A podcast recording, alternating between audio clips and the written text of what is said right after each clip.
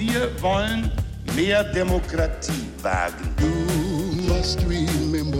Scheitert der Euro, scheitert Europa. Der Stichtag. Die Chronik der ARD. 30. Juli 1977. Heute vor 45 Jahren wurde der Vorstandssprecher der Dresdner Bank Jürgen Ponto von Mitgliedern der Roten Armee-Fraktion erschossen. Martin Busch. Es ist später Nachmittag in Oberursel bei Frankfurt am Main.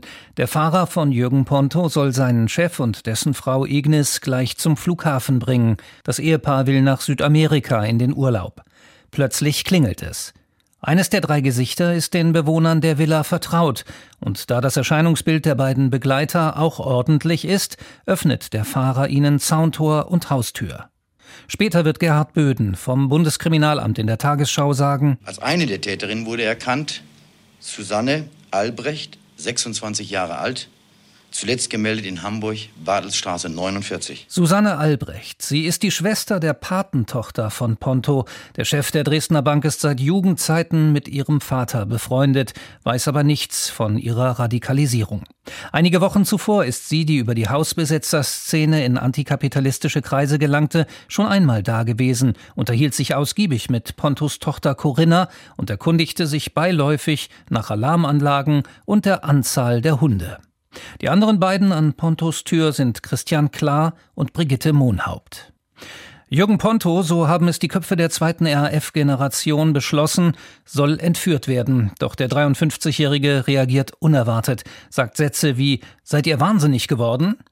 Kurt Breuker, Vorsitzender Richter im Prozess gegen Susanne Albrecht, erinnert sich. Sie konnte sich gar nicht vorstellen, dass der Onkel Jürgen einfach so mitgehen würde. Denn er war ein dynamischer, tatkräftiger Typ, aber sie hat das nicht, so hat sie selber gesagt, sie hat das nicht zu Ende gedacht. Christian Klar und Brigitte Mohnhaupt schießen.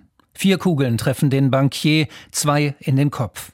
Er stirbt am selben Abend in der neurochirurgischen Klinik in Frankfurt. Es ist das erste Mal, dass ein Wirtschaftsboss ins Visier der Linksterroristen geraten ist. Bundesinnenminister Werner Mayhofer. Ob ein solcher Terrorakt einen Repräsentanten unseres Staates trifft, wie im Falle Bubak, oder einen Exponenten unserer Gesellschaft, wie jetzt im Falle Ponto, ist für die Beurteilung gleichgültig. Mord ist Mord. Im Fluchtwagen bricht Susanne Albrecht in Tränen aus, erzählt Peter-Jürgen Bog, der auf die drei gewartet hatte. Ihm zufolge war Albrecht erst seit wenigen Wochen bei der RAF.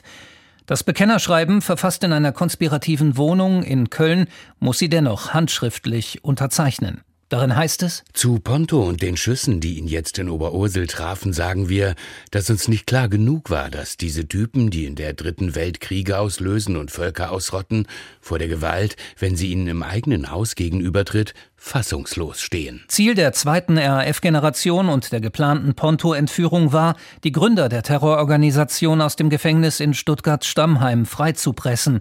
Das gelingt weder durch den Überfall auf den Bankier noch durch die Entführung des Arbeitgeberpräsidenten Hans-Martin Schleyer oder der Lufthansa-Maschine Landshut.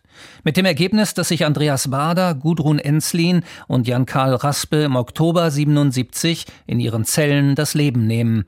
Am 30. Juli endete das Leben von Jürgen Ponto, dem damaligen deutschen Vorzeigebanker und Vorstandssprecher der Dresdner Bank, durch Schüsse der RAF-Terroristen Klar und Mohnhaupt. Mit Susanne Albrecht hatte ausgerechnet die Tochter eines guten Freundes ermöglicht, dass die Täter ins Haus gelassen wurden. Heute vor 45 Jahren. Der Stichtag. Die Chronik von ARD und Deutschlandfunk Kultur. Produziert von Radio Bremen.